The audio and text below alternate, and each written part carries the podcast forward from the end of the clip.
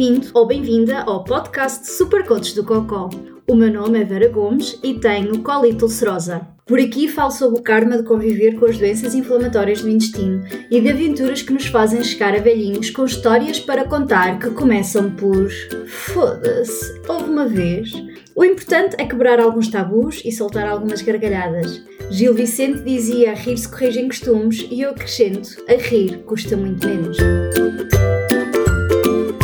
Episódio de hoje vamos debruçar-nos sobre a diferença entre síndrome de intestino irritável e doença inflamatória do intestino, mas também sobre alguns aspectos que têm em comum.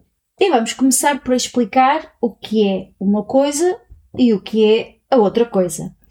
Eu sei que já falei muito aqui neste podcast sobre o que são as doenças inflamatórias do intestino, sobretudo nos primeiros episódios, mas fica aqui assim uma espécie de revisão da matéria dada, assim uma espécie de apontamentos Europa-América.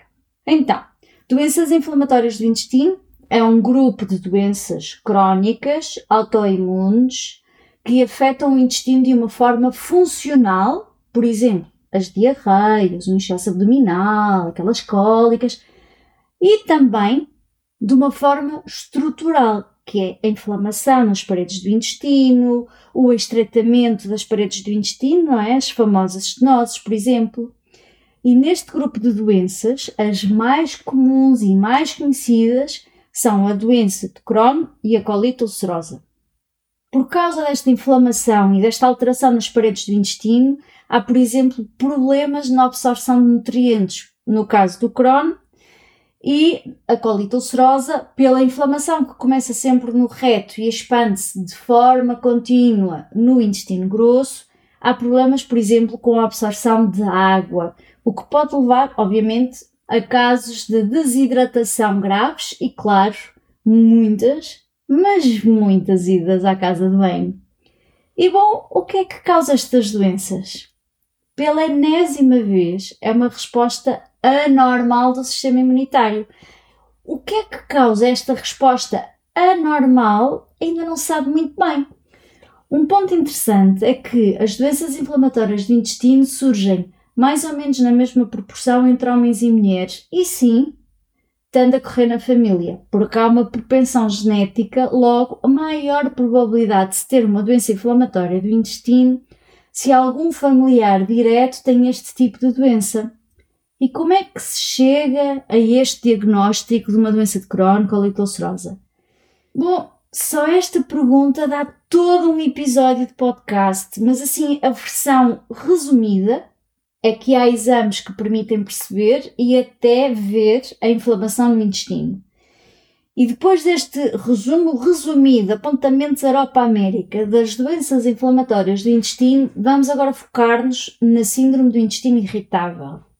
A síndrome do intestino irritável apresenta sintomas funcionais, ou seja, não afeta de forma alguma a estrutura do intestino, mas apresenta alguns sintomas em comum com as doenças inflamatórias do intestino. Mas já lá vamos isto mais à frente.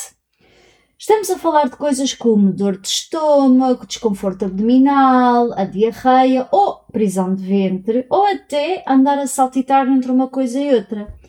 A síndrome de intestino irritável é causada por uma perturbação na forma como o cérebro e o intestino interagem e agrava-se com níveis de stress elevados. Afeta mais mulheres do que homens e, por norma, desenvolve-se, tal como a doença inflamatória do intestino, na adolescência ou no início da vida adulta. Mas posso-vos dizer que já conheci vários homens com síndrome de intestino irritável, incluindo um reputadíssimo senhor deputado. E sim, síndrome do intestino irritável pode ter como gatilho stress emocional ou físico, comida, alimentos, até alterações hormonais. Só que, quando se faz, por exemplo, uma colonoscopia, o intestino tem um aspecto normal. E a mesma coisa noutros exames usados para auxiliar num diagnóstico. E é por isso que muitas vezes se diz que o diagnóstico de síndrome de intestino irritável vem por exclusão de outros diagnósticos porque os resultados dos exames e das análises aparece tudo normal.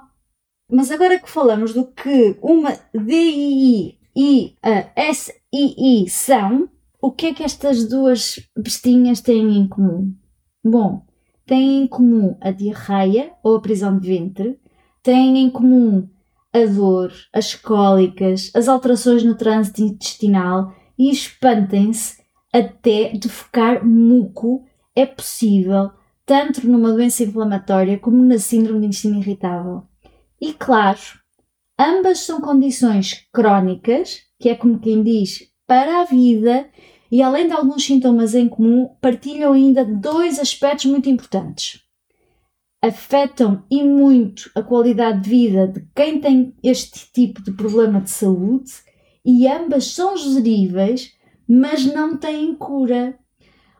Por terem alguns sintomas em comum, leva a que muitas vezes haja erros no diagnóstico ou até porque, por não serem visíveis alterações significativas nos exames, que nos digam é tudo na tua cabeça. Quem nunca, não é? Mas não é na nossa cabeça.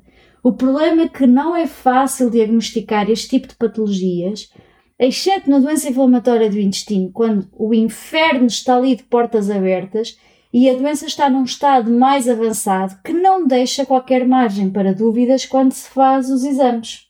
Mas, se têm sintomas em comum, uma doença inflamatória do intestino e uma síndrome de intestino irritável também têm coisas que as distinguem claramente uma da outra. E é sobretudo estes aspectos que as distinguem que mais cedo ou mais tarde permite que se faça um diagnóstico num ou noutro sentido. As doenças inflamatórias do intestino, como já referi, apresentam inflamação. Isto quer dizer que há marcadores biológicos de inflamação, por exemplo, nas análises ao sangue, que indicam a existência de inflamação no corpo, ou então nas análises às fezes, que indica que existe inflamação no intestino. Mas numa síndrome de intestino irritável, estes indicadores de inflamação estão normais ou com alterações muito pouco significativas. A síndrome do intestino irritável é causada por vários fatores, mas nenhum desses fatores inclui o fator genético, a predisposição genética que as doenças inflamatórias do intestino têm. Um outro fator que não existe na síndrome de intestino irritável é que as doenças inflamatórias do intestino podem, na verdade, ter risco de vida, sobretudo na ausência de tratamento ou em casos muito mais graves. Além disso, uma doença inflamatória do intestino por vezes requer cirurgia, coisa que no universo da síndrome de intestino irritável nem sequer se coloca, a não ser em casos muito específicos e raros, em que surgem outras patologias associadas e que assim pode ser necessária uma cirurgia. E por incrível que possa parecer ao comum dos mortais, a síndrome de intestino irritável afeta muito mais pessoas do que a doença inflamatória do intestino. Embora, e note-se, pessoas com doença inflamatória do intestino também possam ter síndrome de intestino irritável, que é o meu caso, que anda a acumular merdinhas a jogar para o bingo das condições crónicas. É também por essa razão que muitas vezes pessoas com doença inflamatória do intestino em remissão continuam a ir imensas vezes à casa de banho. E também por essa razão que leva a que muitas pessoas com doença inflamatória do intestino acreditem que conseguem controlar a doença de Crohn ou a colite ulcerosa só com a alimentação. Também os tratamentos são completamente diferentes numa doença inflamatória do intestino ou numa síndrome de intestino irritável. Numa doença inflamatória do intestino, e já falei disso em vários episódios deste podcast, Trata-se com anti-inflamatórios, com corticoides, com imunossupressores e, por vezes, cirurgia. Numa síndrome de intestino irritável, alterações na dieta, medicamentos antidiarreia, antiespasmódicos e até alguns produtos que ajudam na formação das fezes, ou antidepressivos, ou alteração no estilo de vida, ou até psicoterapia, ajudam bastante na gestão da síndrome. E por causa dos sintomas que partilham, Alguns destes tratamentos de síndrome de intestino irritável podem também ser usados para trazer mais conforto a pessoas com doença inflamatória do intestino, mas não tratam a inflamação, é só mesmo alguns sintomas que são causados pela inflamação e para trazer algum alívio enquanto se resolve o problema da inflamação. Por isso é muito importante que não andes a, comparar tratamentos para a diarreia, porque a diarreia pode ter imensas causas diferentes e causas diferentes significa tratamentos igualmente diferentes, ok? E uma coisa é certa: tanto na síndrome do intestino irritável como na doença inflamatória do intestino, é preciso mais investigação. É preciso mais dinheiro para que haja mais investigação e, sobretudo, medidas que permitam a que pessoas que sofrem destas condições crónicas possam ser alvo de medidas equitativas para que a sua vida em sociedade seja igualmente mais acessível. Foda-se, uma vez! Tive o diagnóstico de síndrome de intestino irritável já muito, muito depois de ter o diagnóstico de colite ulcerosa. Estava completamente em remissão, zerinho de inflamação no intestino e quando ia às consultas de controle e o médico me perguntava quantas vezes vais ao WCA? E eu respondia, ah, isto agora numa fase boa, vou ir umas 8 a 10 vezes por dia. E eu via o homem a ficar com um ar preocupado. E nós já sabemos que se o médico se preocupa, eu chego a casa e acendo velas. E por isso, isto significava, lá íamos fazer colonoscopia, claro, não é? Mais uma bateria de análise e exames, até que se chegou à conclusão que tudo o que seja menos de 10 vezes por dia na casa de banho é, no meu caso, absolutamente excelente. E claro, a prescrição do meu médico foi muda de emprego, onde trabalhas há demasiado stress. E eu olhava para ele e respondia: Eu trabalhei muito para chegar aqui e adoro o que faço, não vou a lado nenhum. Mas pronto, com o tempo, com algum jogo de cintura, continuo no emprego que gosto, a fazer o que gosto e continuo a ir menos de 10 vezes por dia à casa de banho. E sim, o meu gastro continua a ser o mesmo e a ele devo a minha vida e em muitos, muitos sentidos. hoje. Se gostaste do que ouviste ou achaste interessante, se esboçaste um sorriso ou soltaste uma gargalhada, então está na hora de seguir os desígnios do Buda e liga-te a nós no Instagram e que Buda do Cocó esteja contigo.